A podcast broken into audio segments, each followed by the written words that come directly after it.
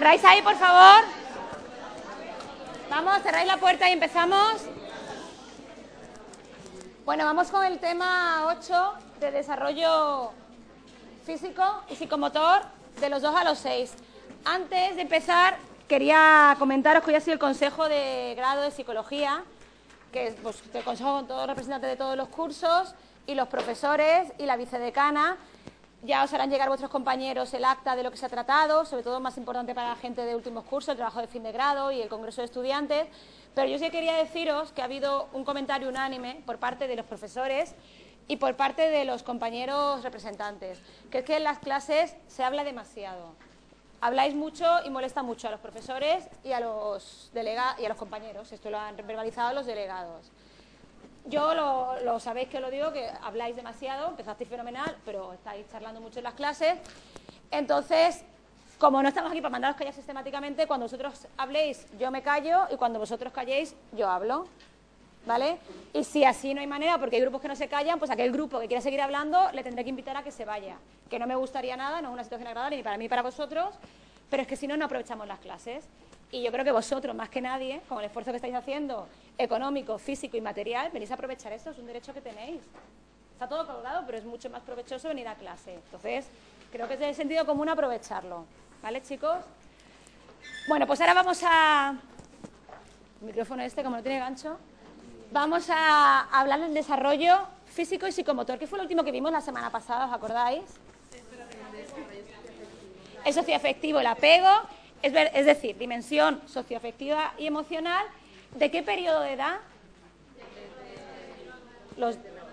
a los dos años. Perfecto. Con lo cual, seguimos avanzando y retomamos el aspecto de desarrollo relacionado con el desarrollo físico y el motor. A nivel físico, ¿cómo nos quedamos en dos años? ¿Qué es lo que el niño podía hacer? Caminaba. ¿Qué, qué desarrollo motor tenía, más o menos? Así que recordéis. Tocaba, sí. Prensil. ¿Pensáis que tenía un desarrollo prensil desarrollado? No, en desarrollo, justo, porque vamos a ver que toda la motricidad que se desarrolla hasta los dos años se denomina básicamente la motricidad gruesa, es decir, deambula, toca, se desplaza con más soltura, pero aún no es capaz de definir correctamente ni esos movimientos, vamos a ver cómo va perfilando la agilidad a nivel psicomotor hasta el punto de controlar la carrera. Con dos años los niños básicamente corren rápido, andan rápido, pero no llegan a correr con estilo levantando los pies del suelo ni saben frenar correctamente. Eso vamos a ir definiéndolo en este periodo del ciclo vital. ¿Y qué es lo que se va a definir con especial importancia en este periodo? ¿Qué área de la, motricidad se va a definir? ¿Esa cómo se llama? Eh, eh, eso es motor. Psicomotor, pues si la otra era gruesa, ¿esta cómo será? Fina, efectivamente. Motricidad, desarrollo psicomotor, fino. ¿Vale? Entonces vamos a ver cómo en este periodo tiene mucha importancia el desarrollo psicomotor fino, que además, si pensáis, se relaciona con el aprendizaje escolar que culmina en sexto con los niños que ya tienen el gesto gráfico instaurado, ya empiezan a escribir. Eso es un componente psicomotor importante y también cognitivo, ¿vale? Eh, vamos a ver cómo el, componente más importante va a, ir ligado a esa definición del conjunto del desarrollo motor, del control que tiene sobre su cuerpo y de la definición. Y vamos a ver cómo se da un salto importante, también fruto del desarrollo cognitivo, pero va a tener una, repercusión motora importante, que es el salto que se habla aquí de lo práctico a lo simbólico. Y va, se va a ver reflejado en uno de los mayores hitos de este periodo, que es el dibujo y la escritura. ¿Eso qué significa? Vamos a ver cómo uno de los avances psicomotores en este momento va a ser que el niño, con la pinza ya, va a coger un lápiz y ya pues con 12, 13 meses le damos un lápiz, lo puede agarrar y hace trazos, ¿verdad? Muy anchos y muy desiguales y bueno, muy característicos, estos, eh, estos garabatos. Eso que hace el niño no se conoce o no se denomina todavía dibujo, porque el niño está simplemente jugando y practicando con la materia, con el objeto y aquí y en el ahora, experimentando una vez más. El momento en el que el niño plasma en la hoja algo que hay en su cabeza, pasa de lo práctico a lo simbólico. Y entonces hace un dibujo muy característico, se llama renacuajo, que lo veremos, y dice, mamá, o mi hermano, o la profe. Y le da un sentido, un símbolo a algo que ha pintado. Eso se llama dibujo. cuando ya tiene un significado. Y ese es el salto que vamos a ver que se da aquí, gracias al desarrollo cognitivo, que pasa de lo práctico a lo simbólico. Va mucho más allá del chimpancé, que si le damos también un rotulador, pues hace garabatos e incluso obras de arte en algún contexto, ¿vale? Pues un niño pasa de esos garabatos sin sentido a el contenido simbólico en este periodo. Cuando hablemos del desarrollo más centrado en el aspecto físico, vamos a ver cómo el desarrollo físico mantiene un crecimiento significativo. Seguimos con un ritmo de crecimiento importante. Va a haber cambios importantes en talla y en peso y en estructura corporal. Se van definiendo y van cogiendo fuerza partes, de, eh, partes y músculos del cuerpo que antes no eran tan importantes. Y vamos a ver que se mantiene el dimorfismo sexual. ¿Qué era el dimorfismo sexual? El dimorfismo es la diferencia entre sexos y se mantiene diferencia. ¿Y en qué sentido se mantiene esta diferencia? En el crecimiento. Pero ¿quién tendrá mayor talla y peso en este periodo? Los chicos frente a las chicas. En la siguiente etapa vital vamos a ver que hay un cambio. Las chicas pueden ser más altas y más peso que los chicos durante un periodo. Y vamos a ver también en este momento cómo se mantiene también el desarrollo psicomotor global. Ya no solamente los hitos específicos, pues que sea capaz de coger un lápiz y escribir, que sea capaz de correr más rápido, que sea capaz de subir y bajar escaleras, que lo va a ser, sino que además es capaz de controlar mucho mejor su cuerpo. Vosotros si veis, eh, los niños más pequeñitos, con cuatro, cinco años, cuando empiezan a escribir y están escribiendo y haciendo sus palitos para abajo, para arriba, sus circulitos, están todos con todo el cuerpo en tensión y con la lengua afuera, ¿os habéis fijado? ¿Eh? Todo el cuerpo. ¿Eso por qué es? Pero tú también te concentras y no sacas la lengua. Porque su cuerpo... Claro, y no han adquirido lo que se llama independencia motora. Yo activo una parte de mi cuerpo y el resto está relajado. Si no, estaríamos agotados, como se agotan ellos cuando tienen que hacer simplemente una fila, porque aún su respuesta motora no tiene la, finura como para activar una parte de su cuerpo, que sería la mano. De hecho, en ocasiones esa activación les lleva a apretar demasiado el lápiz contra el papel. No calibran, Claro, eso es muy característico. Son incapaces de independizar grupos musculares pues, para así poder hacer una actividad con no tanto coste por eso ellos hacen un rengloncito y acaban agotados. Estamos trabajando ya no solamente que aprendan a hacer la O y la A, como veremos en el aprendizaje de la escritura, sino también a que vayan definiendo su cuerpo para escribir, para ver una peli y estar relajados y no estar en tensión constantemente, o para en un futuro hacer actividades como jugar algún deporte o cualquier juego de mesa, vosotros estudiar, conducir, imaginas todo el día que tenemos que hacer tener un músculo en tensión todo el día activados. Entonces, vamos a ver cómo se va consiguiendo esa independencia, ¿vale? y luego que se conseguirá hacia el final de este periodo, casi en torno a los 7-8 años, y luego la coordinación. ¿Qué es la coordinación? La coordinación motora, tal y como la entendemos aquí, pues esa, pues imaginaos, con cuatro años, que le das en una mano un vasito con agua y además tiene que bajar las escaleras y que no se te caiga el agua y bajar las escaleras. ¿Yo cuánto tengo que coordinar? Tengo que coordinar un movimiento complejo de bajar escaleras y el equilibrio de una mano. ¿Esto con cuatro años se supera? muy complicado, muy complicado. Aún hay algunos que nos cuesta que vamos a ir, ¿no? Pues eso es lo que se llama coordinar, ser capaces de encadenar patrones de movimiento, que es un niño a lo mejor con ocho años, está lavándose los dientes, está abrochándose el babi, con soltura o está jugando con un juguete a la vez que está peinándose. Ha encadenado, ¿vale? Ha coordinado diferentes actividades motoras, siempre haciendo una más automática. En este momento el niño sabe bajar las escaleras y sabe llevar un vasito, pero las dos cosas a la vez no es capaz todavía de hacerla porque su desarrollo motor está todavía en progresión. Eso se va a ir dando y se va a ir adquiriendo y se va a ir consolidando gracias a dos aspectos, al desarrollo de dos aspectos fundamentales. ¿Cuáles pensáis que son? la práctica, la experiencia, el ambiente es súper importante. ¿Y cuál es el otro? La madurez interna, claro.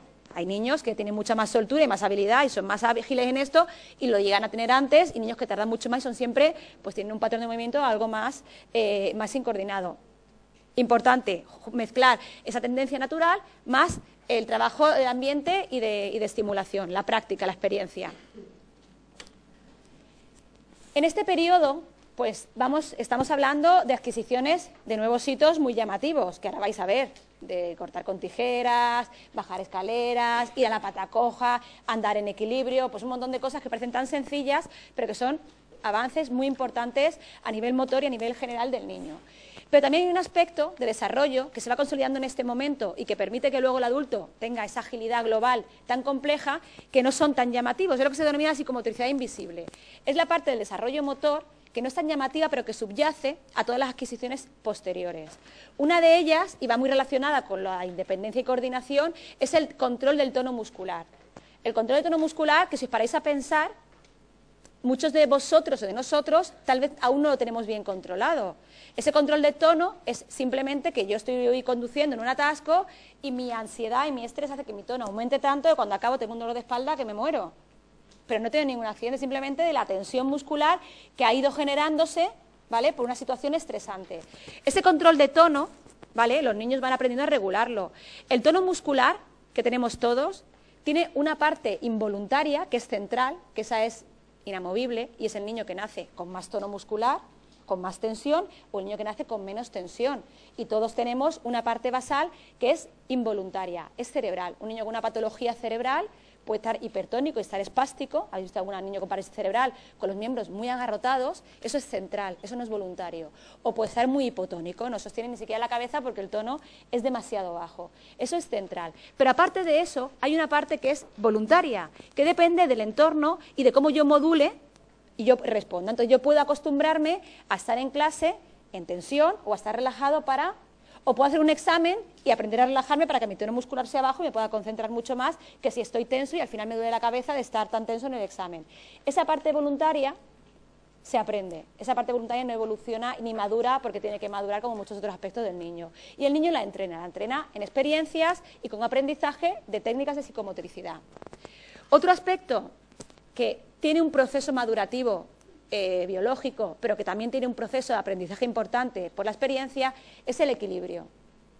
Conforme el cerebelo va madurando, lógicamente va fomentando y mejorando el equilibrio en el niño, que luego va a asociarse a que el niño sea capaz de tener determinadas actividades deportivas, determinadas actividades físicas o no.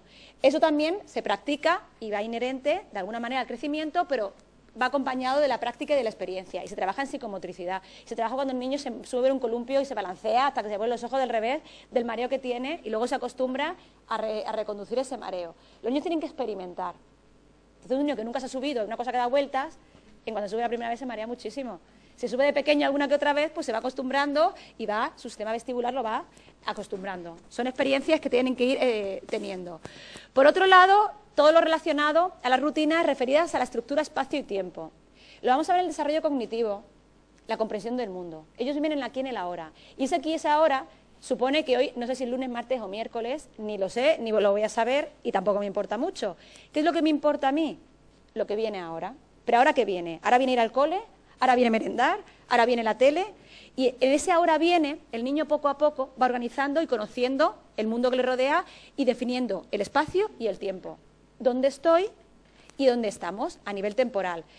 Entonces, ese conocimiento fundamental de la ubicación temporal, la orientación temporal y espacial, ¿sabéis cómo se genera en el niño? ¿Cómo se instaura? ¿Pensáis que es, algo que es algo genético madurativo? ¿Que conforme vamos creciendo vamos aprendiendo a orientarnos espacio-temporalmente? Bastante, bastante por las rutinas, por las rutinas. Las rutinas, de hecho, vosotros despertáis algún día, hoy es lunes o martes, y como suena el despertador y ves que son las 7, pues ya va a ser que es lunes y no va a ser domingo, porque suena el despertador, por ejemplo. Pues un niño pequeño, las rutinas le ayudan a organizar, porque los lunes toca esto, los martes toca esto, pero ya no los lunes o los martes, sino que por la noche toca el baño y después del baño toca dormir, con lo cual mi cuerpo va generando una rutina de iniciación al sueño después de un ritual que se va instaurando. Esos rituales y esa estructura, esa rutina son súper importantes.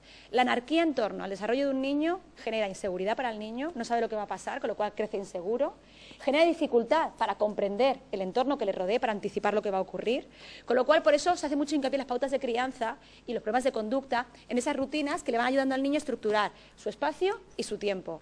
Y luego en el cole va a aprender los meses del año, va a aprender los días de la semana, pero aún así, aún así, pues un domingo dirá, hoy nos vamos al cole, no, no, y toca parque, ah, pues entonces no hay cole, es domingo, porque lunes, martes, miércoles, viernes, domingo, toca cole. Y aún así vamos a ayudar con las rutinas a que vaya contextualizando su mundo. Y otro aspecto del desarrollo psicomotor de este periodo muy importante es el control de esfínteres.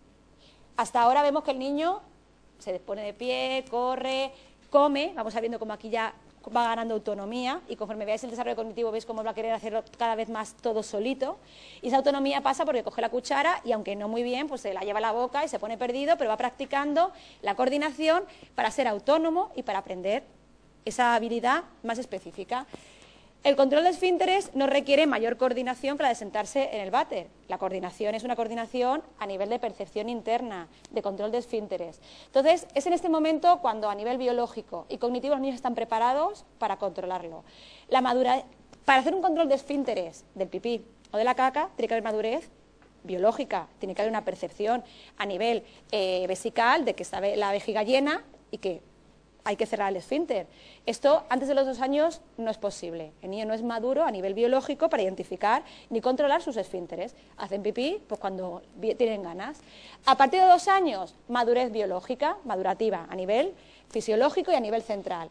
¿Qué hacemos a partir de los dos años? Porque, aunque sean maduros, él no coge el pañal, se lo quita y dice, a partir de ahora, no me pagas pañal, que yo voy al cuarto de baño. ¿O sí que hacen eso? Aunque no tengáis hijos, sabéis que eso no lo hacen los niños, ¿verdad?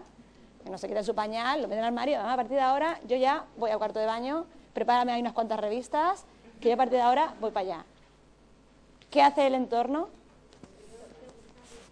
¿Eh?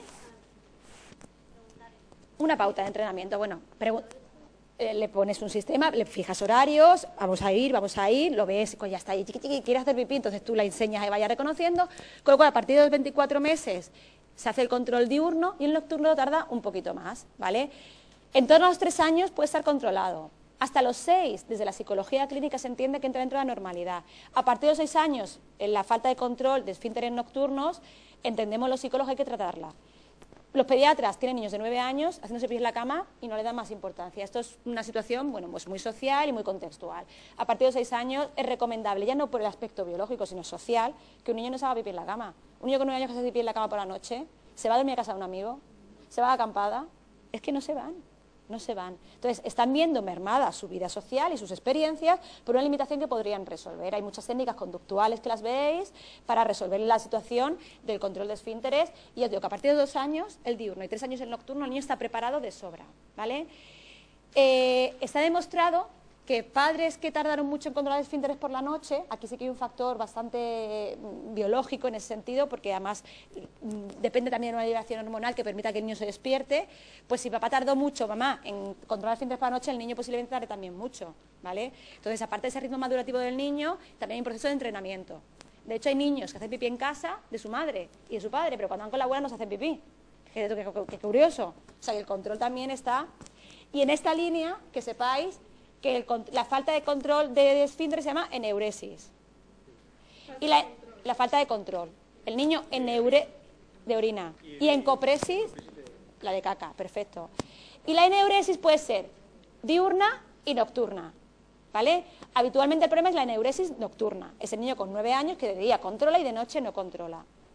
Y la eneuresis puede ser primaria, que el niño nunca ha llegado a controlar por un problema madurativo o por un problema educativo, o secundaria, que es el niño que sí que ha controlado, tiene cuatro años, lleva dos años sin hacerse pipí encima y es muy mayor, nace un hermanito pequeño y vuelve a hacerse pipí encima otra vez. ¿Vale? Bueno, por llamar la atención, por muchas situaciones muy relacionadas con la respuesta del entorno y con su percepción en el mundo. De repente, no soy el bebé, ¿qué tengo que hacer yo para ser el bebé otra vez en esta casa? Pues como mi hermano. Me hago pis y lloro a ver si tengo la misma atención que mi hermano, ¿vale? Esa sería secundaria y el abordaje clínico o terapéutico pues es un poco diferente, ¿vale? Pero en torno a esta edad ya estamos hablando entonces de tipo de problemáticas relacionadas con un control vinculado a la madurez cognitiva y fisiológica. Por otro lado, ¿qué hitos, y tenéis la tabla en el, en el manual, qué hitos motores va el niño adquiriendo? Pues como veis, correr, mantenerse de pie y garabatear, que es esos rasgos, esos trazos así desiguales, ¿vale? A partir de tres años ya el niño, y esto fijaos, es lo que el niño puede hacer, que no es que lo hagan todos ya, aquí ya hay un componente educativo que te mueres.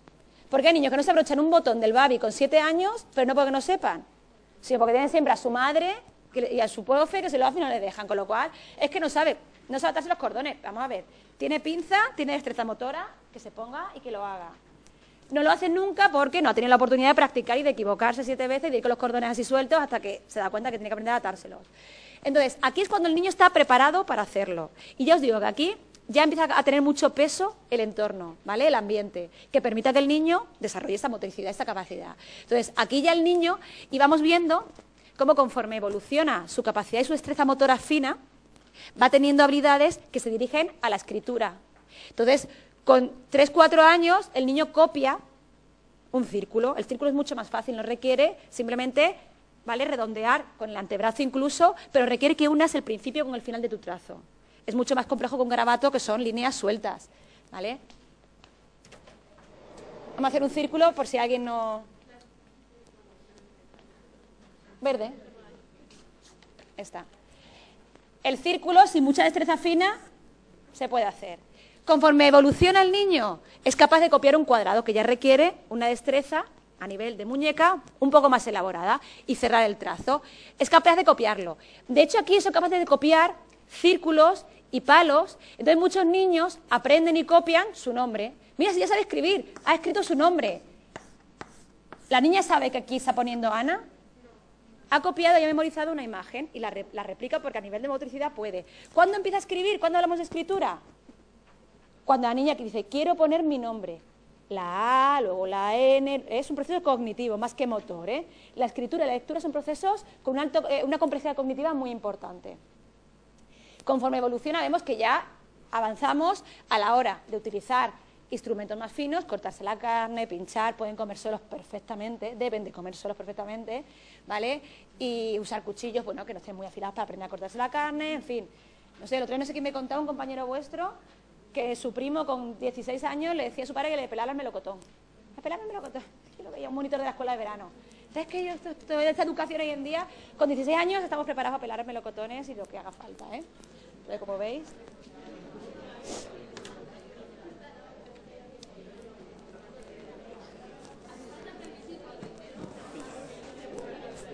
La diapositiva. En la diapositiva, ¿vale? Para, para el examen, para el examen os he puesto la diapositiva lo más importante, que es lo que os puedo preguntar en el examen, ¿vale? Os puedo preguntar y además siempre intentaré que no sea, porque pongo 3, 4 años, no voy a preguntar, ¿con 3 años recién cumplidos el niño es capaz de...? O sea, eso me parece de jugar de guardia. Os diré con un año o con siete años para que no haya lugar a confusión, porque sabéis que aquí estamos hablando de márgenes de edad, bueno, pues variables. Hay niños que con dos años y once meses lo hacen y hay niños que con tres años y dos meses aún no lo hacen, con lo cual, ¿vale? Son aproximaciones. Otro aspecto muy importante a nivel motor en este periodo es la lateralidad. ¿Qué es la lateralidad? Lateralidad. Los hemisferios, ¿qué más los hemisferios? O sea, ¿en qué revierte los hemisferios? Cuando un individuo se lateraliza, ¿qué significa? Una de las funciones del hemisferio es lateralizar, pero eso a nivel funcional, ¿cómo se representa la lateralidad? La dominancia de tu hemisferio o del tuyo. cuando uno se manifiesta claramente zurdo o diestro y manifiesta la dominancia ¿vale? de uno frente a otro. Sabéis que hay individuos diestros cuyo lado dominante, sobre todo a nivel motor fino, es el derecho, y hay individuos diestros, que es el izquierdo. ¿vale? Bueno, pues eh, a nivel físico, fisonómico, ¿somos simétricos? O sea, ¿nos miramos y somos simétricos? No, no, de repente habrá gente más o menos, ¿no? Pero luego te pones a ver y tiene un pie más grande que el otro, en fin, parece que no. Pues a nivel funcional tampoco, no funcionamos igual y ojo, porque a nivel funcional no os liéis, que luego veis el examen, a nivel funcional no somos simétricos. ¿Funcionamos igual con ambos lados? No. Un ejemplo de esto es la, eh, lateralidad, la ser diestro o zurdo. Entonces, esa lateralidad... Ah, te lo explico. Sí, sí, te lo voy a explicar, te lo voy a explicar. Lo digo por. Vamos a llegar a eso porque vamos a ver que este proceso de definir qué lado es el prevalente en un individuo no se da desde el nacimiento, ni lo podemos saber. El bebé con cinco meses, mira, es diestro. No lo sabes. Es imposible saberlo y no debemos, además, fomentar el uso de un lado. Debemos de estimular indistintamente ambos lados para que el niño de manera natural elija aquel con el que se siente más cómodo. ¿Vale?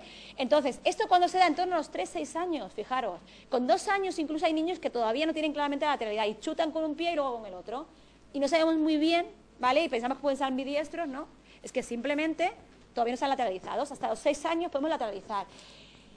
Eh, puede ser homogénea, donde el ojo, el brazo y la pierna dominante sea el derecho, o al revés, o yo tengo mejor la visión en un ojo, pero a nivel de destreza, mejor el lado izquierdo, ¿vale? Eso puede ser eh, homogénea o cruzada. Hay población zurda, la minoría, y las causas de ser zurdo o diestro no son como se decía antiguamente, que si las pautas de crianza, que si tal, son simplemente configuración cerebral y biológica y genética pura y dura, sin ninguna otra trascendencia. He escuchado que dice la decís vosotros en otras clases, y es verdad que los zurdos luego son disléxicos, no sé, hay como, no lo digo porque son creencias que van surgiendo ahí, no sé de dónde muy bien. Los zurdos son zurdos, igual que el diestro, sin ningún tipo de problema asociado a ello. ¿Cuándo vienen los problemas? Cuando un zurdo de nacimiento yo lo lateralizo y lo fuerzo a que escriba con la derecha. Entonces le fuerzo a hacer una actividad compleja como la escritura, porque cepillarse los dientes no es complejo y chutar tampoco, pero escribir requiere mucha atención y si yo no mecanizo bien, automatizo bien el gesto gráfico, a nivel cognitivo vienen muchas dificultades. Entonces, un zurdo que yo inicialmente no identifico bien su lateralidad y lo fuerzo a escribir con la derecha, puede tener muchos problemas de escritura pero no por ser zurdo diestro, sino porque no he, fomentado, no he, no he organizado bien su lateralidad. ¿Vale? Con lo cual, pues recomendado por sentido común, respetar la tarea de cada niño y darnos cuenta que hasta los tres, y eso también suele caer en el examen bastante, y me ponéis además cosas extrañísimas, que hasta los tres, seis años no se da la lateralidad completa en los niños. ¿Vale? Otro aspecto relacionado con el desarrollo físico y motor que se va consolidando en este momento, por lo que se refiere al esquema corporal.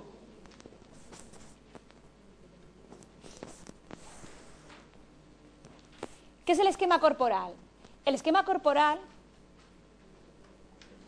¿Qué es el esquema corporal? Pregunto ahora a vosotros. Fruto del esquema corporal está una buena coordinación. ¿Pero qué es el esquema corporal? Es cuando un individuo conoce la representación de su cuerpo. Claro, claro. Fijaos que para conocer la representación de nuestro cuerpo ¿Qué es necesario? ¿Qué aspectos del niño son necesarios para tener una buena imagen de nuestro cuerpo? ¿El qué? Eh, aspectos motores, fundamental. Aspectos visuales. Yo tengo un niño con dificultades visuales, con déficit visual, tiene muchos problemas de esquema corporal. Nunca ha visto su cuerpo, para empezar. Entonces, si no lo ha visto, yo no sé hasta dónde llega mi nariz y mis ojos y mis cejas y mis brazos como son de largos, con lo cual el esquema corporal se va construyendo con la experiencia, a través de los sentidos, súper importante, de la experiencia motora, de la experiencia social, porque mi esquema corporal yo tengo claro, pero todo el mundo me dice que estoy gordo, con lo cual mi imagen corporal en mi cabeza tiene ya una forma diferente. ¿Vale? O todo el mundo me dice que soy torpe, con lo cual yo tengo una imagen de mi cuerpo, que lo veremos reflejado a lo mejor en un dibujo infantil, diferente a la que es realmente, fruto de esa información social. Con lo cual, esquema corporal es la representación que tenemos de nuestro cuerpo, pero no una representación puramente esquemática, sino lo que para nosotros significa nuestro cuerpo a la de marcar límites, ¿vale? Y objetivos. Yo con mi esquema corporal, sabiendo cómo soy de alta, si yo voy andando y veo un charco así de grande, ¿Yo pensáis que yo lo podría atravesar de una zancada? No, ni lo probaría. No, porque conozco mi cuerpo. Un niño que no tiene un esquema corporal desarrollado, ya os lo digo yo, por experiencia, que ve un charco así, dice, si yo lo salto, si yo puedo. No tiene un esquema corporal. Y estos que se meten entre dos barrotes así, porque se piensa que caben. Claro, no tiene esquema corporal, claro. Te metes la cabeza y ya el cuerpo no sigue, porque no cabes por ahí, no cabes. Entonces, ellos el no conocer su esquema corporal les marca la imagen que tienen y cómo piensan que pueden ¿vale? relacionarse con el entorno. ¿Cómo construir mi esquema corporal? Pues a fuerza de caerme en el charco siete veces y darme cuenta que mis piernas no son tan largas y a fuerza de intentar entrar por sitios que no quepo, la experiencia motora. ¿Vale? Entonces va marcando, entonces yo hasta ahí no llego. Y pensar que esta experiencia va a marcar al niño. Ya de una manera, con un esquema corporal, en ocasiones no real. Y vamos a ver cómo se forja la autoestima. Yo no puedo porque ya ni lo intento. Porque me da miedo fracasar o porque me da miedo las consecuencias. Aunque a lo mejor tú físicamente sí que podrías. ¿Eso de qué es fruto? Ese, esquema corporal disminuido. de las experiencias que generan una baja autoestima, que está también relacionada, lógicamente, con el apego. Entonces, el esquema corporal que vengo a decir no es simplemente una imagen fruto de mi experiencia motora, es una imagen de lo que yo soy, de lo que puedo hacer a nivel motor, fruto de mi experiencia motora, pero de mi experiencia social, de mi experiencia afectiva, de mi experiencia cognitiva, cómo yo etiqueto el ser grande. Como yo soy grande, soy grande porque mi hermano es muy pequeño, pero luego voy a mi clase y no soy tan grande, pero como si me dicho soy grande, ni me, ni me meto ni intento hacer determinadas cosas. Entonces, este esquema corporal está afectando también a la conducta. Con lo cual, vemos que se construye progresivamente hasta los 10 años, estamos construyendo esquema corporal, hasta los 11. ¿Y sabéis qué pasa con 11 años cuando sale esquema corporal construido ya y definido? Que el cuerpo cambia. Entonces, hay que hacer otro esquema corporal diferente. Estamos siempre en evolución. Entonces, se va construyendo progresivamente con elementos perceptivos, visual, auditivo, ¿vale? Motores, cognitivos, lingüísticos y súper importante la experiencia social. Por eso todo esto lo trabajamos en el ámbito escolar y educativo con los niños, en el ámbito terapéutico. Estamos trabajando con un niño con deficiencia visual y la estimulación pasa por esquema corporal. Porque hay espejos en todas las guarderías de todos los sitios del mundo. Se ven, se identifican, conocen su cuerpo y van definiendo su esquema corporal primero a través de la visión. Y un niño ciego, aunque no tenga una dificultad cognitiva, hay que trabajar su esquema corporal, cómo siente su cuerpo y cómo se desenvuelve en el entorno. Es un trabajo terapéutico extra. ¿Vale? Entonces, como os digo, culmina de 7 a 12 años, cuando ya casi estamos entrando en la pubertad, ¿vale? Y parte de la exploración de uno mismo, esa exploración que, ¿cómo empezaba la exploración de uno mismo? ¿Os acordáis ese bebé que se chupaba los puñitos y los pies? Ahí estamos ya esquema corporal. Empieza por la exploración de uno mismo. Sigue siendo con la conciencia del propio cuerpo y sus posibilidades. Con los 18 meses tomo conciencia de mi cuerpo y empiezo a explorar con todo el desarrollo motor que tengo. Y poco a poco voy coordinando, integrando y experimentando y definiendo hasta dónde puedo llegar yo a nivel motor, pero que eso tiene un impacto importantísimo en cómo yo me voy viendo, que vamos a hablar de autoestima ahora es lo que puedo hacer y lo que yo no puedo marcar mi actitud frente a un montón de situaciones. Con lo cual, ese desarrollo de esquema corporal va a ir también asociándose al desarrollo de autoestima posterior en el niño. Esto es desarrollo motor y autoestima es desarrollo social y afectivo. Y están súper relacionados, lo dijimos el primer día, súper relacionados. ¿Vale? El siguiente aspecto muy importante este, de este, a nivel motor de esta edad es lo que hemos dicho, es el desarrollo pues, de lo que es el gesto gráfico, la grafomotricidad que se llama, que es todo el conjunto de habilidades, que las hemos encuadrado aquí porque tienen una carga motora importante, pero que vamos a verlas cuando hablemos del desarrollo cognitivo, porque es fundamental el desarrollo cognitivo para escribir. Un chimpancé puede coger el boli, puede copiar una A, pero no sabe escribir, ni sabe dibujar, no representa símbolos. Ancestralmente, en las cavernas, no sabíamos escribir, pero representábamos historias con dibujos, porque plasmábamos lo que había en nuestra cabeza. Ese es el dibujo, esa es la representación gráfica y esa es la representación simbólica que se da a partir de los dos años. El que el niño sea capaz de escribir, del dominio del gesto gráfico, de coger el lápiz correctamente y empezar a escribir, primero a dibujar y luego a hacer una escritura más elaborada, pues está influido, ¿por qué? Volvemos a lo de siempre. Factores madurativos, tiene que haber una madurez de tono muscular, de coordinación, de fuerza, de organización de esquema, que permita que el niño, con lo cual un niño con afectación motora va a tener mucho retraso en, adquirir esto, porque va a costar coger el boli y tener un buen tono corporal. También, de hecho, eh, está demostrado en todas las pautas de aprendizaje de escritura y lectura, el, el tono del cuerpo en general y la posición influye muchísimo. Los niños para empezar a escribir tienen que estar bien sentados. Un niño desparramado encima de una mesa con todos los músculos desmelenados, no puede escribir, porque el esfuerzo de coordinar se va disolviendo por el esfuerzo de controlar todo el cuerpo. Tienen que estar bien sentados y con los pies tocando el suelo. ¿Por qué? Es un apoyo que mantiene el tronco erguido. Probad a escribir balanceando los pies. Es mucho más complicado. Entonces, partimos ya de un control posicional y postural de base y luego un control más fino del brazo. Niños con parálisis cerebral, con afectación de tronco, va a tener más dificultades, pueden escribir, pero hay que hacer un trabajo extra, ¿vale? Simplemente a nivel motor.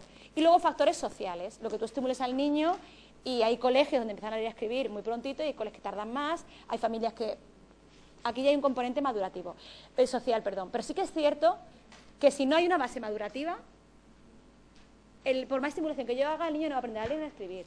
Hay madres que se empeñan en que el niño con muy poquitos años empiece y que lea y que lea. El niño no está preparado madurativamente para hacerlo. Por más que tú lo estimules, no lo va a hacer. Un bebé con cinco meses no va a caminar. Por más que lo pongas de pie, no está preparado a nivel madurativo. Un niño con cuatro años, excepto casos excepcionales, no está preparado a nivel madurativo para leer. Está en otras cosas a nivel cognitivo.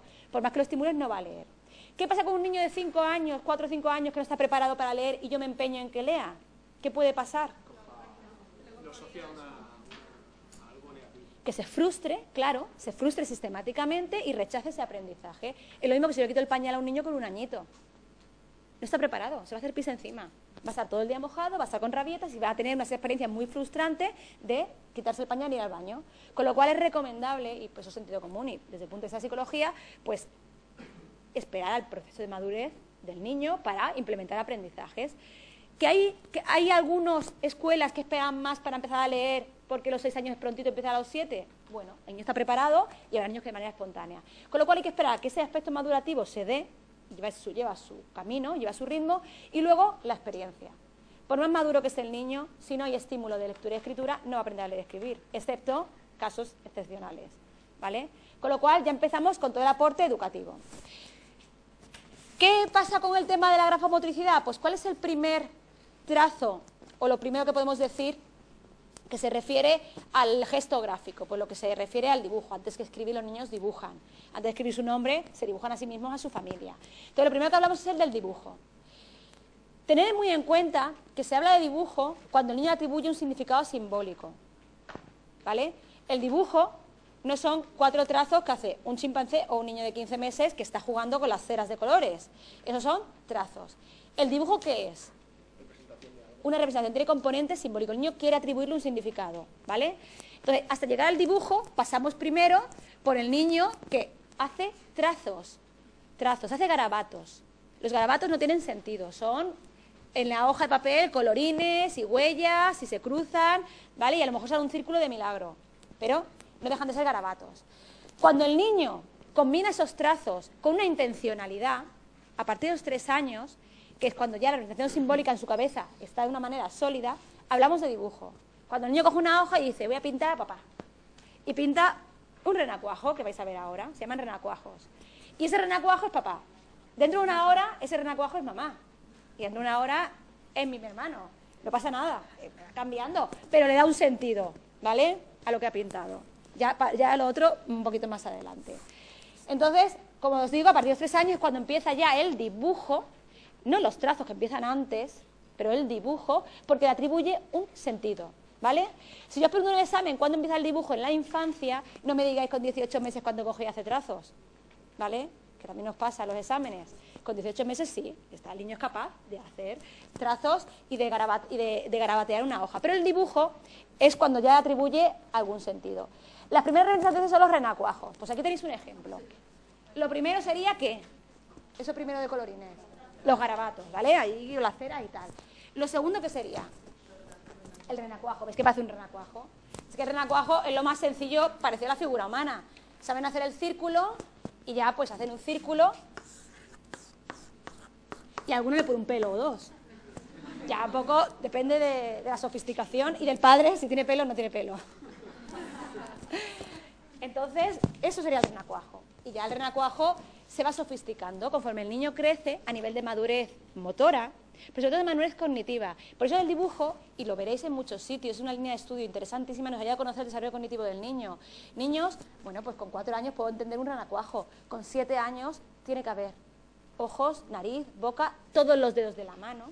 No pueden ser esas manos que son palos o el redondelito que le ponen después con cinco años a la manita. El niño con siete años conoce el cuerpo humano y tiene que saber representarlo una cosa que sea muy, vago y haga así. No, no, píntalo bien y que te ponga todos los deditos, los ojitos. Único que no es capaz de eso está mostrando una inmadurez cognitiva porque a través de su dibujo está demostrando una, una ausencia de figuras reales. Y conforme el niño crece, evoluciona su dibujo y que representa pues cómo entiende el mundo. El niño primero entiende el mundo él solo, con su familia, con su renacuajo y él. Y conforme crece, pues el mundo está rodeado de cosas, de soles, de campo, de amigos, va metiendo amigos, va metiendo eh, un deporte, le va dando mucha más, eh, eh, más vida, muy bien, más vida a lo que le... Eso nos sirve para ver para conocer el desarrollo cognitivo del niño, si está dentro de la normalidad, y también un poco para qué nos sirve el dibujo infantil. Si el niño dibuja... ¿Eh? Claro. Entonces, el niño dibuja ya no solo lo que ve, sino cómo ve lo que le rodea, lo que le está pasando. Ese es el dibujo libre del niño que cuando dibuja a su familia, pues se dibuja mamá, papá y yo y el bebé allí arriba. Ahí todo chiquitín el bebé en la esquina, porque ha pasado con tu hermano, porque está ahí tan lejos. No ahí está. Yo me acuerdo un dibujo de una familia es que son chulísimos, que me dibuja, eran mellizos y tal, y dibuja el hermano, la madre, el hermano mellizo que se dibuja, la de la madre, el hermano un poquito más lejos, y el padre súper lejos con una guitarra. Digo, ¿tu padre qué pasa? ¿Que gusta mucho la guitarra? Todo el día, todo el día tocando la guitarra. Él ve así su familia, su familia era eso para él, en cambio familias que todos juntos, en filita o en el carrito, la mamá con el niño en brazos, o no, o el perro en primera fila y él, y luego los padres lejos. Sí, claro. Eso nos representa al niño cómo está viendo su familia. Es qué colores utiliza, cómo representa el tamaño de cada figura, qué proporción. Es lo más grande, es lo más importante. Suelen ser ellos los más grandes. Si ellos son los más pequeños, ¿por qué es tan pequeño? Pero no es que mi hermano, porque el hermano mayor es el más grande de toda la familia, ¿no? más que los padres incluso. Pues cada niño representa así lo que ve, lo que le rodea. En casos, por ejemplo, de evaluación de violencia, de abusos sexuales, es muy útil. Nosotros, yo me acuerdo de, un caso que detectamos de agresión sexual en la infancia, pues a través de un dibujo accidental, porque estamos trabajando con la madre que estaba separando y tenía muchos problemas, pero nunca sospechó que habría ningún tipo de problema con el padre y cuando estaba la niña que tenía seis años ahí jugando, le dije, hazme un dibujo de tu familia, porque ya, la verdad que es súper interesante, siempre dan información. Y cuando me da el dibujo y lo voy a colgar y me veo que lo que había dibujado era a su padre, desnudo, unos genitales así. ¿Y esto? ¿Y madre? ¿Y esto? Es la primera vez que veo eso en la vida. Fue un servicio de menores, estaba sufriendo abuso sexual en la niña venía muy triste, normal, estaban separando, no se quería ir con su padre, pues estaban separando, todo normal en una separación. ¿Hasta qué punto es normal? Una niña con no verbaliza lo que le está pasando. ¿Cómo verbaliza a un niño que están abusando de él? No lo dicen. No lo dicen con 14, pues menos aún con 6. ¿Cómo sé yo lo que le está pasando? Si les están pegando, si le están envenenando como la niña esta gallega. Entonces, son todo indicadores eh, de este tipo, indicadores a través del juego y a través del dibujo. Por eso tenemos que conocer el dibujo infantil y conocer cómo conoceremos el juego infantil, porque el niño se relaciona con el entorno a través de su juego y de su dibujo. Las palabras para él todavía no son un medio de comunicación eficaz ni sabe utilizarlo, ni sabe poner nombre a muchas cosas que está viviendo. Yo no sé si es bueno o malo. Sé que en mi cabeza, cuando veo a mi padre, lo primero que pienso es esto, porque es algo que es muy presente. Entonces, por eso es interesante y es importante siempre pues, ver ese dibujo infantil y el juego infantil, ¿eh? que también lo veremos un poquito más adelante. Eh, y conforme vamos evolucionando a nivel de motricidad, vamos instaurando entonces el aprendizaje de la escritura. Esto es cultural, es educativo, se debe de hacer porque la escritura y la lectura yo creo que es un derecho de todos los niños el poder relacionarse con su mundo a través de las palabras que nos rodean, pero si no se, si no no aparece, no es como la bipedestación, que todos se van a poner de pie. A leer y escribir hay que aprender, hay que esforzarse. Y habrá niños con más facilidades que otros. ¿Vale? Habrá niños que tengan una mayor facilidad para leer y escribir y niños con dificultades dentro de lo normal y niños con patología asociada al proceso de lectoescritura, disgrafias y dislexias, ¿vale? Eh, la primera etapa, hay tres etapas del desarrollo de la escritura. La precaligráfica, la caligráfica infantil y la poscaligráfica, que es donde estaríais, por ejemplo, vosotros y yo, ¿vale? La precaligráfica sería pues un poquito lo que veis, que es caracterizada por letras muy sencillas, muchas de ellas en mayúsculas, donde el niño practica por lo que practican en la guardia. Los, primero, mantener el trazo para abajo, para abajo, para abajo, luego el trazo infinitas ondas para poder rizar el trazo, luego juntarlo y poco a poco van escribiendo, pero de una manera, bueno, pues muy burda, con palos y peines. Y en este momento, cuando el niño escribe, es normal que haga una inversión de las letras, ¿vale? Porque la E La E todos sabemos que va para allá, pero para un niño le baila y la pone mirando para otro lado.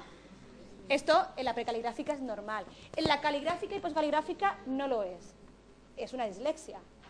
¿Vale? Entonces, en la precaligráfica, la inversión, que veis que pueden aparecer muchas ahí, bueno, pues eso es normales. Cuando el niño pasa de esa etapa donde todo su, toda su energía cognitiva está centrada en su mano y en la hoja, aquí el niño escribe aquí, aquí estoy, ¿qué has escrito? Y te digo la de porque no sabe lo que ha escrito. Está toda su atención en su mano y en su hoja. No es capaz de coger apuntes como vosotros pensando en lo que yo digo, toma apuntes y a la vez digo a mi compañero que se calle. ¿eh? Tres cosas a la vez. Ahora estoy en lo que estoy. Cuando el niño automatiza, automatiza el gesto gráfico, es cuando entonces ya viene un dictado y el niño escribe algo y es capaz de pensar lo que va a escribir e ir escribiendo. Esa es la etapa, caligráfica. En la caligráfica se caracteriza por una autonomía del gesto gráfico, motor, da más lugar al componente cognitivo, yo ya anticipo, voy a escribir una carta, ya empiezo a escribir y a pensar, ¿vale? Con mucho esfuerzo todavía, y con un tipo de caligrafía, pues toda muy homogénea, que todos los niños de la misma edad escriben similar, porque es además el tipo de letra de cartilla. ¿Vale? La que yo tengo dentral, que además tengo que escribir en los cuadraditos y está muy cerrada. Y conforme el niño se hace mayor y se acerca a la pubertad, y ya le pasan al boli, y ya tiene un poco más de soltura, llegamos a lo que es la etapa poscaligráfica. Cuando ya la letra coge tintes de la personalidad de cada uno, y cada uno la escribe como más le gusta, y cambia una y pone otra, y en vez de la 4 así lo hago así, y ya cada uno desarrolla su propia letra, ¿vale? He superado la atención a cómo escribir, he superado incluso la dificultad de pensar y escribir a la vez, con lo cual escribo con soltura, y ya me preocupo de qué letra hago, y cómo la hago, y si hago abreviaturas o no las hago, ¿vale? Es la poscaligráfica. Aquí tenéis un ejemplo. Es una carta de mi hijo, que está en la etapa caligráfica, llena de faltas de ortografía, porque en esa etapa es normal que haya falta de ortografía, eso no se valora, pero es el sentimiento que le puso. Eso, este me lo dio uno de los mellizos y cuando yo me puse todo, ay, qué, alegría, Héctor, qué mono, qué tal. Y me vino un avión por aquí volando, que era el otro mellizo, que se había dado celo, me había hecho otra carta en un avioncito escrita, para tener también en su momento de gloria, que también es similar, ¿eh? todo lleno de ortografía y garrafales. Pero bueno, ¿ves? Mamá, te quiero contar hace mucho que es la mejor madre que he tenido. Ha tenido tantas que de todas se ha quedado conmigo, menos mal. Dice, en mi vida más buena, gracias, firma Héctor. Ya está. Está sintético, pero claro, ¿vale? Pero bueno, falta de ortografía y, y bueno, eso no se ve muy claro, pero creo que os he traído una de dislexia también para que veáis. La de arriba se da la vuelta, ¿eh? Menos mal que te has dado cuenta, ¿eh? Dislexia. Mirad, ¿a mí me la falta de ortografía de mi hijo con 6 años? Bueno, pues esto es 14 años. ¿Vale? Esto es un caso de una dislexia que lo utilizamos para trabajar en la asignatura de necesidades educativas especiales, pero veis cómo con 14 años, primero la, caligrafía y la falta de ortografía, y luego el sentimiento que transmite una persona, un chaval, que está viviendo esa dificultad y la incomprensión que se encuentra. Es muy importante detectarlo. ¿eh? Me molesta que las demás personas se tomen la dislexia como una chorada. No es justo que manden un texto para leer en clase, que mis compañeros terminen en poco tiempo y que yo necesite bastante más. Bueno, con faltas por un tubo. ¿eh? O que tenga un examen aprobado y a causa de la falta de ortografía me suspendan. O porque tus notas no son brillantes, el profesor Sora crea que no te esfuerzas. ¿Vale? Que te haga leer en clase es bastante embarazoso, ya que no lees igual que los demás. Tengo que esforzarme mucho en hacer que los demás valoren mi esfuerzo. Si todas estas cosas se tomasen en cuenta, sería tan complicado ser disléxico. Si la iglesia se identifica y se trata, se supera. Si supera, se resuelve y tendréis haber tenido profesores disléxicos seguro, aquí dando clase. Si no se identifica, pasa por un estudiante que no se esfuerza, que no trabaja, que suspende y que tiene rechazo sistemático. Con lo que supone en académico, a nivel personal, para un chaval, tener esa sensación de que nunca da suficiente nunca se valora lo que para él es un esfuerzo tremendo, organizar en su cabeza todas esas palabras que vuelan y vuelan y vuelan, que de una manera natural un niño las organiza y hace inversiones y diferencia la B y la P, y para él no es tan fácil. Porque la dislexia es un trastorno neurobiológico, es un problema madurativo del cerebro. No es un niño que no quiera trabajar, es un niño que a nivel madurativo pues no ha madurado el área correspondiente lo suficiente y tiene una dificultad para leer o para escribir, si está en una disgrafía, o para el cálculo, si es una discalculia. ¿Vale? igual que con la hiperactividad o para mantener la atención, como definición por hiperactividad. Es decir, aquí ya vemos que en este periodo se presentan muchos problemas relacionados con el desarrollo cuyo apariencia inicial no se manifiesta en el momento del nacimiento. Son niños con un desarrollo motor global bueno, con una apariencia de desarrollo normal, pero con déficit específico. Se llaman dificultades específicas del aprendizaje. Y si no se identifican, tienen mucho impacto a nivel académico, suspenso tras suspenso tras suspenso, con lo que significa para un chaval, y a nivel afectivo. Aquí, sobre todo, ¿qué veis? Aparte de falta de ¿qué os llama la atención? Frustración. Y os genera pena.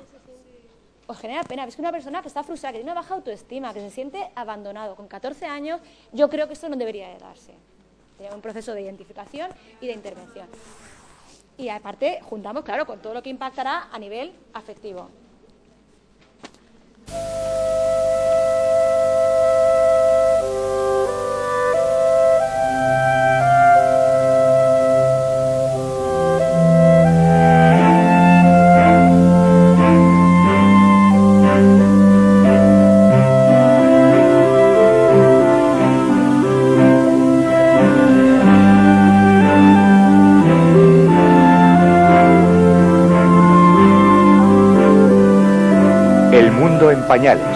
Agárralo como puedas.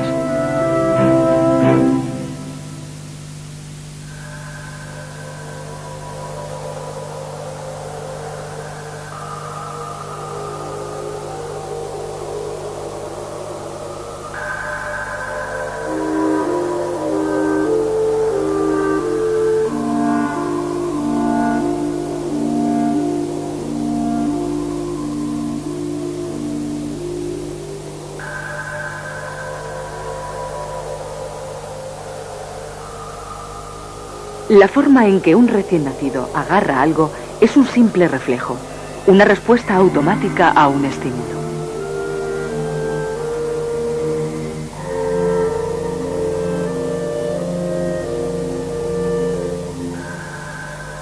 Este reflejo de agarrarse es un esquema muy primitivo. Aunque no se pueda comparar con la complejidad de las habilidades manuales de un adulto, muestra que es un humano capaz de usar herramientas.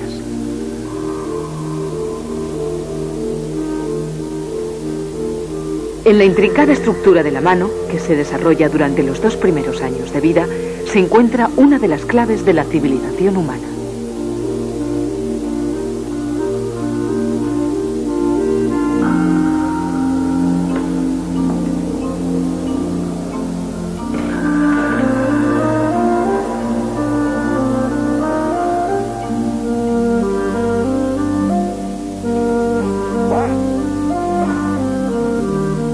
Nuestro mundo moderno no hubiera sido posible sin la capacidad humana de emplear útiles.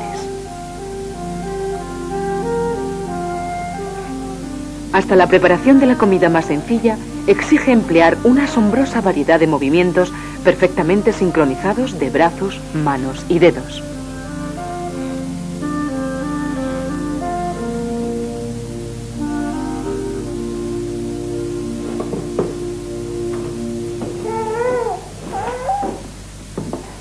Lili todavía tiene que adquirir el control muscular adecuado y hacer en su cerebro las conexiones necesarias para poder dejar de ser una simple espectadora. Su madre emplea mecánicamente técnicas que Lili tardará meses en adquirir y años en perfeccionar.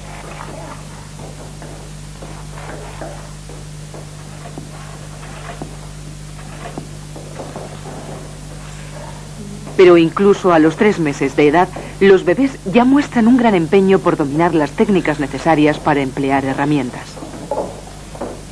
Más aún, el uso de herramientas no es solo una garantía de supervivencia. Sin herramientas no habría pintura, ni escritura, ni nada que se pudiera reconocer como humano.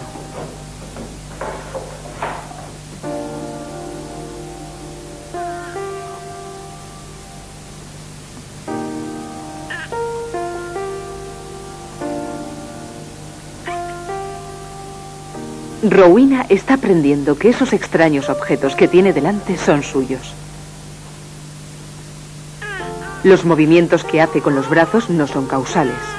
Rowena está planificando sus acciones, estableciendo conexiones en su cerebro que le permitirán coordinar sus manos y sus ojos. Ahora acaba de dar el primer paso importante, poner en contacto sus dos manos.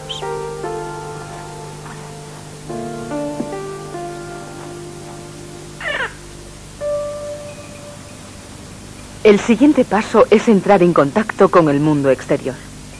Lily puede ver el móvil, pero no puede alcanzarlo.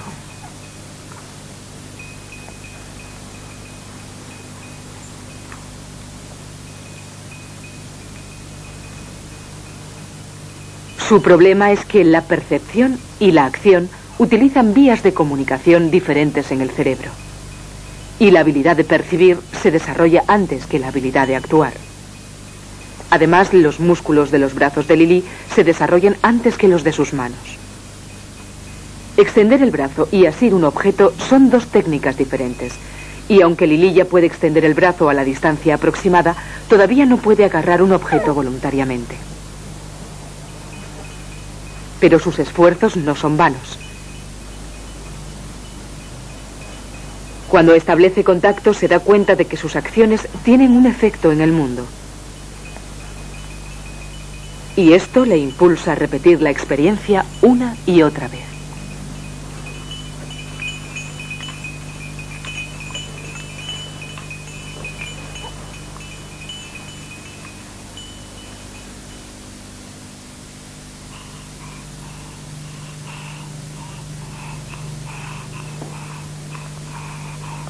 Al cabo de dos meses de entrenamiento constante, empiezan a notarse los resultados.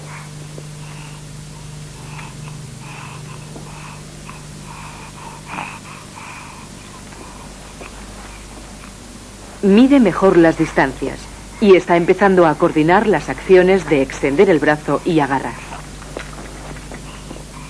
Cuando consiga hacer ambas cosas en un solo movimiento, empezará a explorar el mundo de los objetos como jamás hubiera imaginado.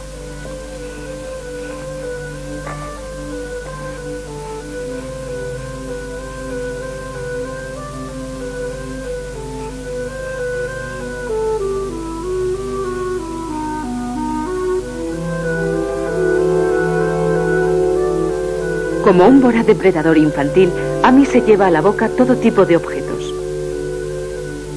Ahora que es capaz de sostener cosas con las dos manos, utiliza el mejor instrumento que tiene para aprender sobre el mundo físico.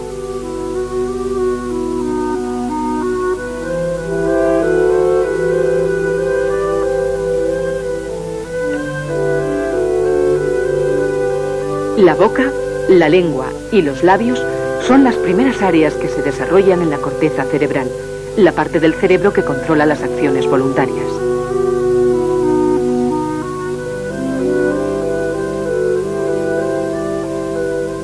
Amy tiene en la boca el doble de terminaciones nerviosas que en las yemas de los dedos, y todas ellas la bombardean constantemente con información sobre texturas, formas y tamaños.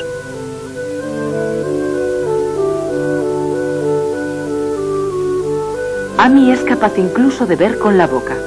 Puede convertir la información que recibe de la boca en una reconstrucción visual exacta, que le permite reconocer un objeto que haya tenido en la boca, aunque no lo haya visto antes.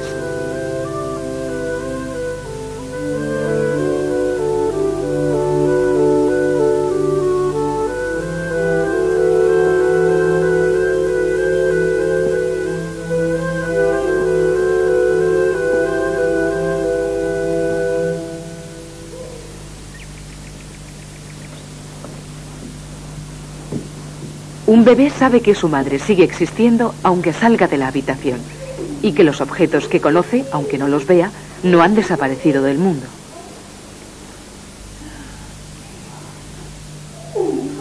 Esta comprensión se denomina permanencia de los objetos y es fundamental para el desarrollo de la capacidad humana de usar herramientas. Pero durante mucho tiempo se pensó que los bebés no veían el mundo de esta forma, que para ellos lo que no veían no existía. Pero Lili no piensa que la cuchara haya dejado de existir. Su despreocupación solo se debe a su poca capacidad de mantener la atención. Simplemente se ha olvidado.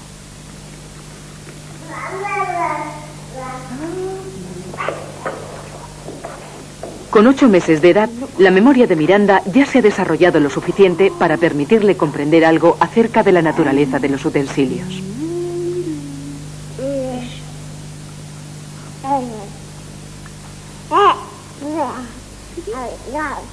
Todavía necesita que le den de comer, aunque cada vez le gusta más hacer las cosas con sus propias manos.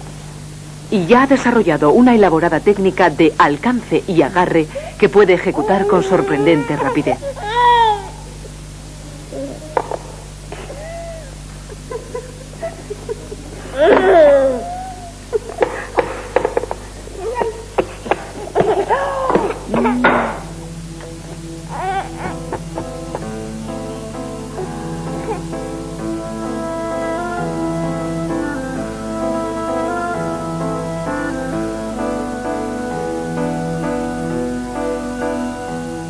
Miranda ya puede incluso agarrar un objeto en movimiento.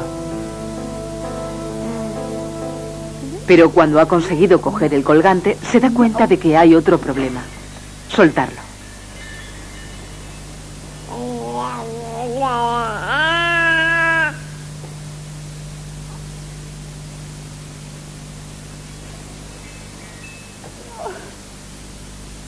Todavía no ha aprendido a aflojar el agarre voluntariamente. Tiene que esperar a que el colgante se suelte solo de su mano.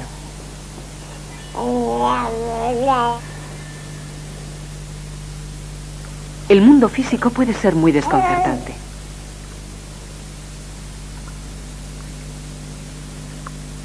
Hasta ahora, la experiencia ha enseñado a Miranda que las cosas que se pueden ver y alcanzar también se pueden coger.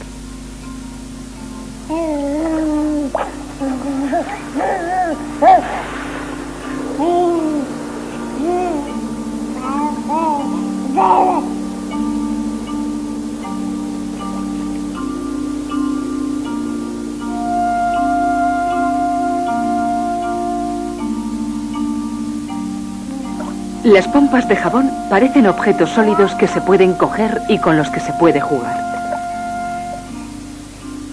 Pero ahora acaba de descubrir que a veces las apariencias engañan.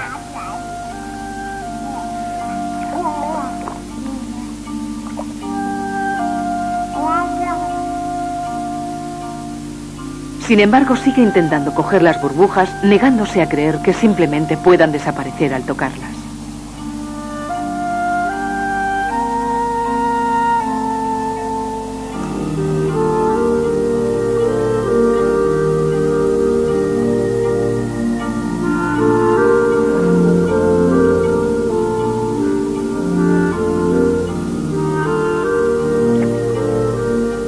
Esto puede parecer extraño, pero si Miranda desistiera de su empeño cada vez que descubre una excepción a la regla, nunca llegaría a desarrollar una comprensión coherente del comportamiento de los objetos. Su capacidad de aprender acerca del mundo se desintegraría rápidamente.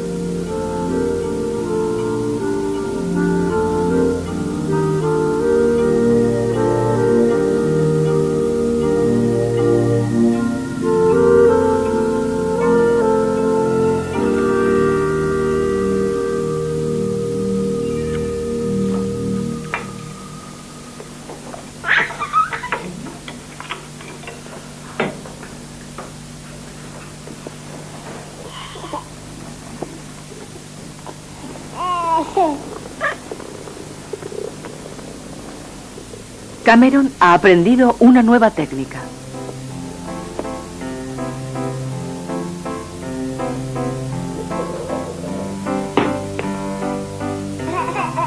Hace más de seis meses que sabe coger objetos, pero por fin ha aprendido a soltarlos.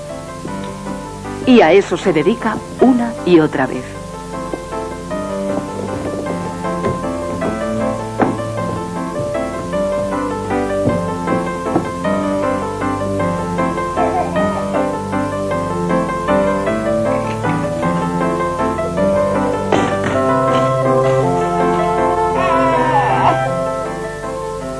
Comportamiento puede parecer irritante, especialmente a su madre, pero esto es mucho más que un juego. Cameron está reforzando las conexiones de su cerebro que rigen la predicción y la planificación.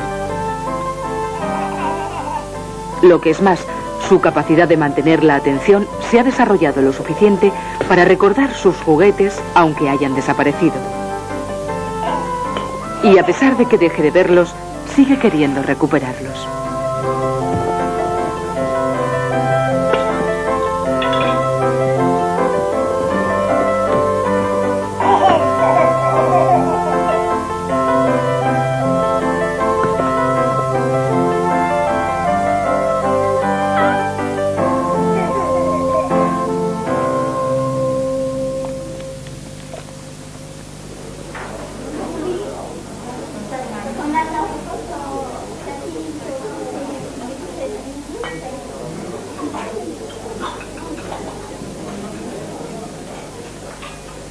Apenas una semana después, Cameron está a punto de dar un paso de gigante hacia el dominio humano de los objetos.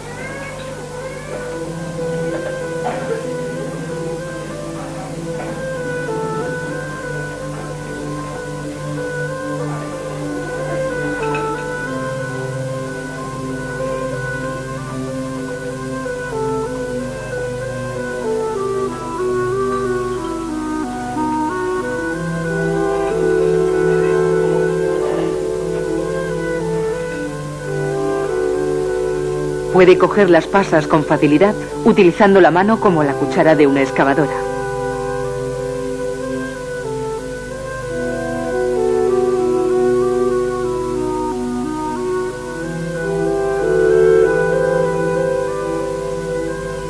Pero ahora intenta cogerlas de una en una.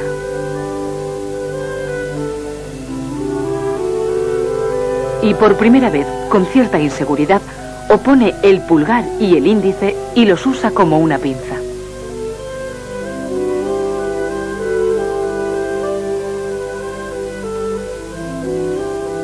No es simplemente otra forma más de coger objetos pequeños. La capacidad de oponer el pulgar y el índice es exclusiva de los humanos.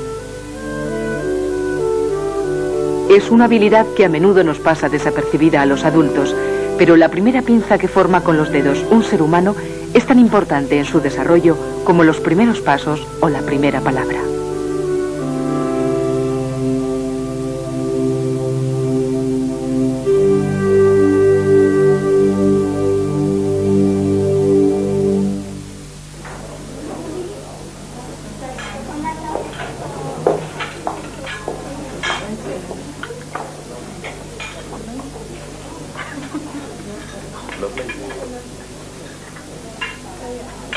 Tiene seis meses más que Cameron y ya come de los mismos platos que los mayores.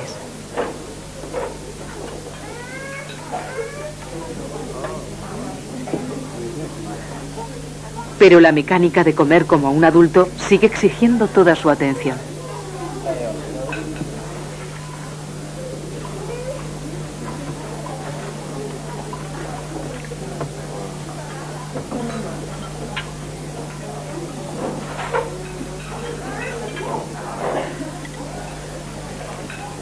Ahora ya domina toda una serie de mecanismos. La pinza índice pulgar, la rotación de la muñeca y la capacidad de coordinar la mano y el ojo.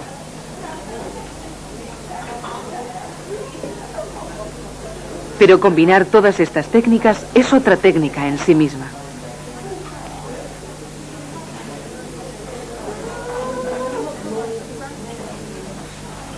Nicky tiene que planificar una compleja serie de movimientos para llevar la comida del plato a la cuchara y de ahí a la boca. Y funciona.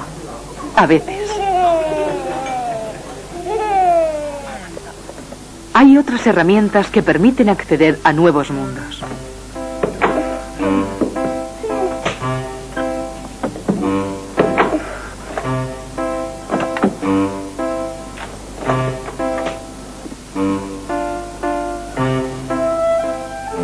Los dos años de edad, los niños poseen las habilidades necesarias para utilizar un amplio abanico de herramientas. Un cepillo de dientes es un útil que exige al mismo tiempo delicadeza y coordinación. De lo contrario, los resultados pueden ser desastrosos.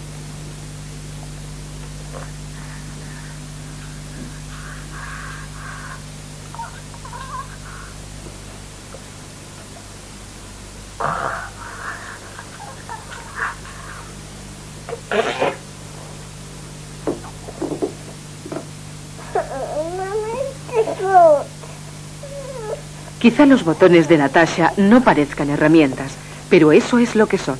Y unas herramientas que exigen la utilización de dos juegos, de pulgar e índice. Aprender a utilizar herramientas uno solo presenta ciertos problemas. En el espejo, todas las acciones de Polly aparecen invertidas. Por eso tiene que decidir qué va a mover, si el cepillo o la cabeza.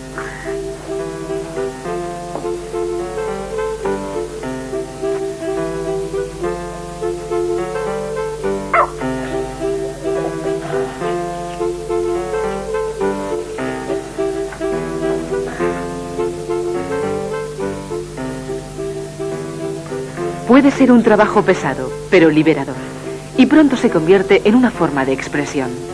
Aunque eso suponga prepararse para toda una vida de indecisión sobre qué ropa ponerse.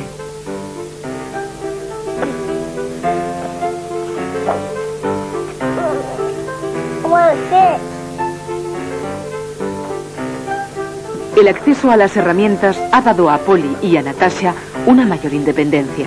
Les han ayudado a liberarse del control de los adultos. Y la verdadera aventura está a punto de empezar.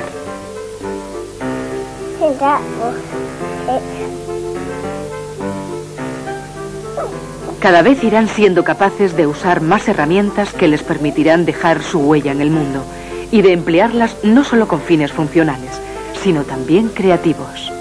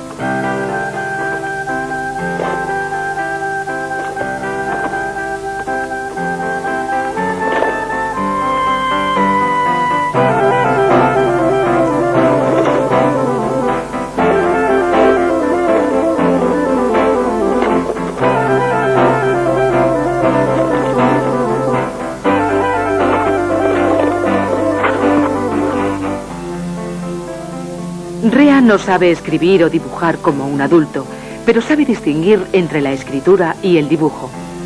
Los pequeños garabatos son las letras del alfabeto y los grandes trazos coloreados representan un arco iris.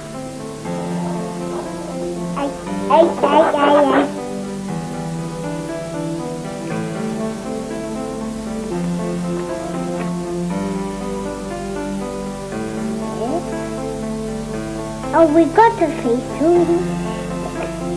If you like blue, think gently. And another eye. Did you like this? One is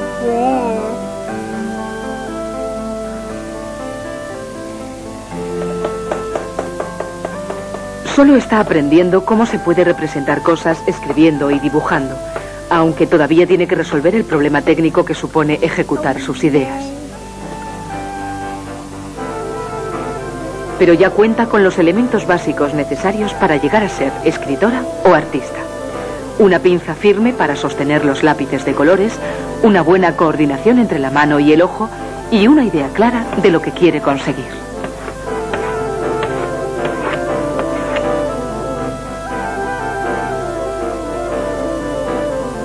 Este es quizá uno de los grandes logros de la humanidad, la capacidad de utilizar herramientas para dejar muestras de nuestras obras, pruebas duraderas de nuestros pensamientos y sentimientos que permanecerán para que otros las vean.